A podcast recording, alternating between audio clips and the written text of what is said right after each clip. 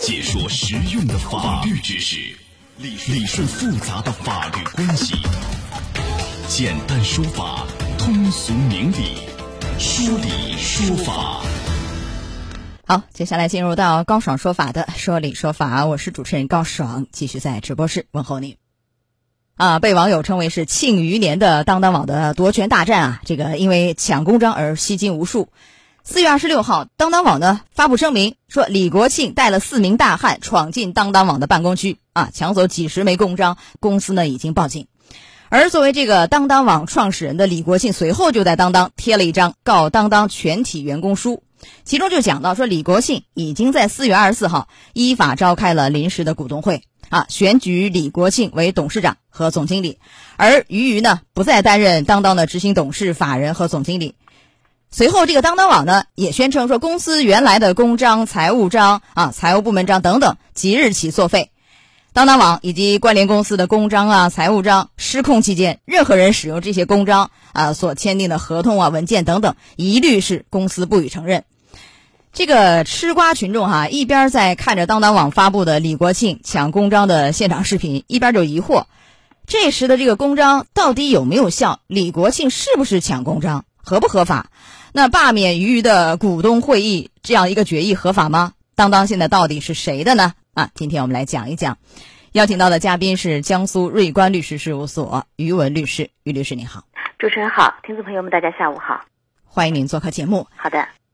呃，在讲这个抢公章是不是合法等等一系列问题以前，我们先来讲讲这个案件的背景，好不好？好的。这个一九九九年的时候，李国庆和俞渝这夫妻俩一起创办了当当网。二零一零年呢，当当网在美国上市。后来因为这个业绩压力很大等等原因，当当网最终在二零一六年完成了私有化。而事实上，这夫妻俩在管理等等理念方面啊，价值观有很多的不同，也有很多矛盾。二零一九年二月。李国庆在微博上发布公开信，说离开当当去创办书友会。随后呢，李国庆在多次的场合公开就讲到，说他是被妻子俞渝用阴谋诡计赶出当当的。去年十月啊，李国庆在节目录制现场说到这个事儿的时候就失控了，摔那个水杯，成为舆论关注的焦点。那么一直没有公开发声的俞渝呢，随后在李国庆朋友圈下回复很多条，手撕李国庆。说李国庆联合公关啊，操纵媒体，而且曝光李国庆个人生活隐私。李国庆也是不甘示弱，一一回应俞渝的控诉，说他是狗急跳墙，并爆黑这个妻子黑料等等。所以这个时候，李国庆和俞渝两个人的内斗啊不断升级，直到今年的四月二十六号，当当网发表声明说，李国庆伙同五个人闯入当当网的办公区，抢走几十枚的公章、财务章，公司已经是报警。所以。说到这儿，又回到节目一开始我们介绍的那一幕，这李国庆就说了：“说我是依法接手公司，何来的抢公章一说呢？呃，完全是合法。但是这个事儿来看啊，一方呢接管公司就拿了这个公章就用了，另一方说呢你公章就作废了没有用。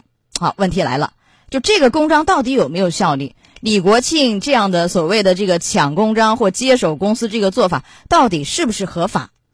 李国庆呢，他的身份啊是股东。那么如果没有管理公章的这个管理职责，也没有经过授权的话，那么他那个拿走这个几十枚的公章这个行为啊，有可能会构成这个刑事犯罪。但是还是要根据他的这个主观的这个目的来看。那么他在拿走了公章以后，在这个李国庆告当当网全体员工书中提到，那么之所以今天他大动干戈，原因是他在就是四月二十四号依法召开了临时股东会，这个呢是在执行这个股东会的一个决议，依法全面的接管当当。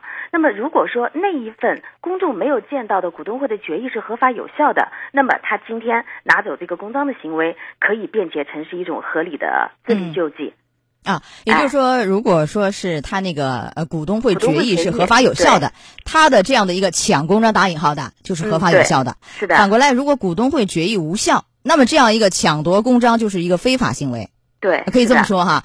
好，那我们就来分析一下这个呃他的股东会决议是否是合法有效。嗯。李国庆呢，二十七号就说了，说昨天呢我接管当当，以余于我占公司百分之九十一点七的股份，这本来是一个家事儿，夫妻俩嘛。但是我尊重那百分之八点三九的小股东，所以召集了股东会议，赢得了百分之五十三点八六五的这样一个股份。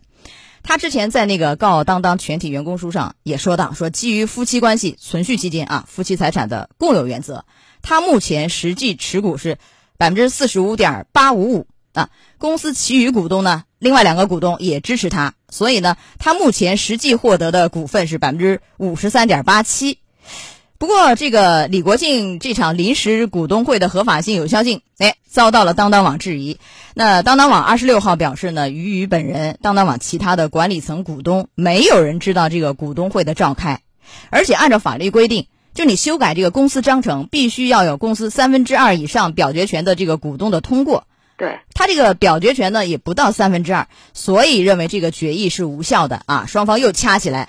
那么这样一场临时股东会究竟合不合法？您从双方的这种，呃，这个针锋相对的变数来看，到底是不是合法？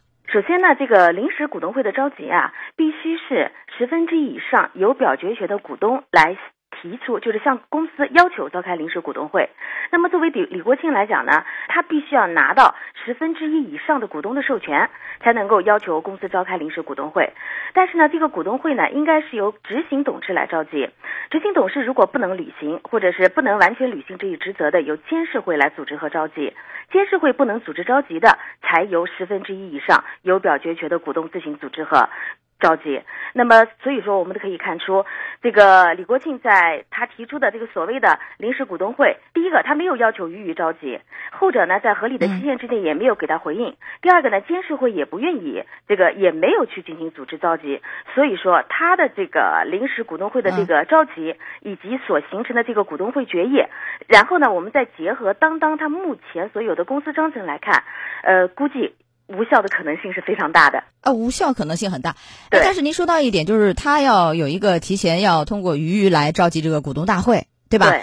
我看好像有消息爆出来，这个李国庆和儿子有一个微信聊天记录，这个聊天记录提到，就是说李国庆表示二十多天以前已经通知俞渝召开股东大会，但是俞渝拒绝参加，因为按理说要在。十五天以前吧，是吧？有一个时间的差，有一个规定，他也通知了鱼鱼，鱼鱼是拒绝参加。在这样的情况下，呃，最后没有办法自己启动这个程序，是不是就合法，还是就完全不合法？啊，他还是有问题，因为呢，公司法明确规定了，就是说在执行董事，也就是说在鱼鱼不履行这个职责情况之下，是由监事会来召集和主持。他这道程序他没有走，或者他目前没有向我们公众提供他这道程序已经走完的这个证据。啊，这个监事会的情况我们不得而知，没有看到报道，是不是？是的。如果有这个程序，好，都履行了，最后还是不召开，自己启动百分之十的那一部分，那就合法，否则就是违法。是的。啊，嗯。那如果违法的话，前面就都推翻掉了嘛？我们刚才假设那个假象，那就意味着抢公章也是一个违法行为了。是的。还有一个，因为根据这个法律规定，就是除了这个召开股东会这样的一个程序方面的合法性问题。还要有三分之二以上的表决权的股东通过，这个似乎呢，好像也目前来看也不符合这一点，是不是啊？对，是的，因为这个临时股东会召开以后，它所形成的这个股东会的决议，必须要经过三分之二以上有表决权的股东来通过。那么从目前他所提供的材料上来看，它这道程序也没有走掉，所以说它这个决议依然我们觉得是值得商榷的。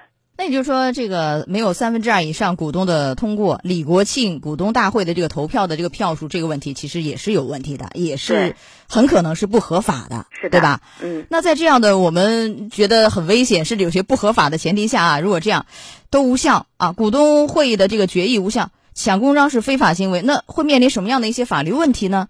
会有一个抢夺的刑事犯罪吗？还是仅仅是一个治安处罚、罚款、拘留的这样一个层面？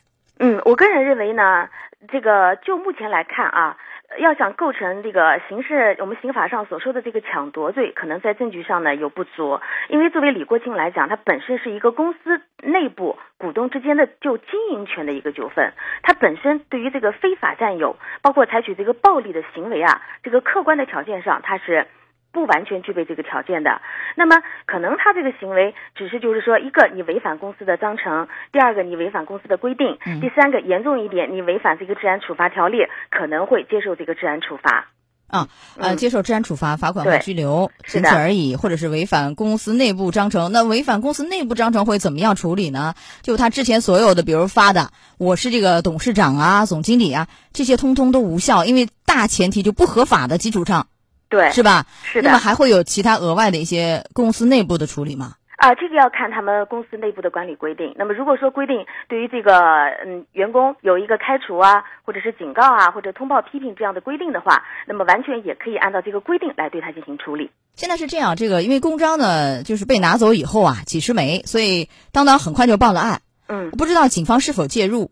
就是你报案以后，这个事儿有说法啊，就是就是公安到场很难去判断你的股东会的这个决议的效率是合法呀还是不合法，可能最后还要走到一个比如说诉讼的这样一个程度。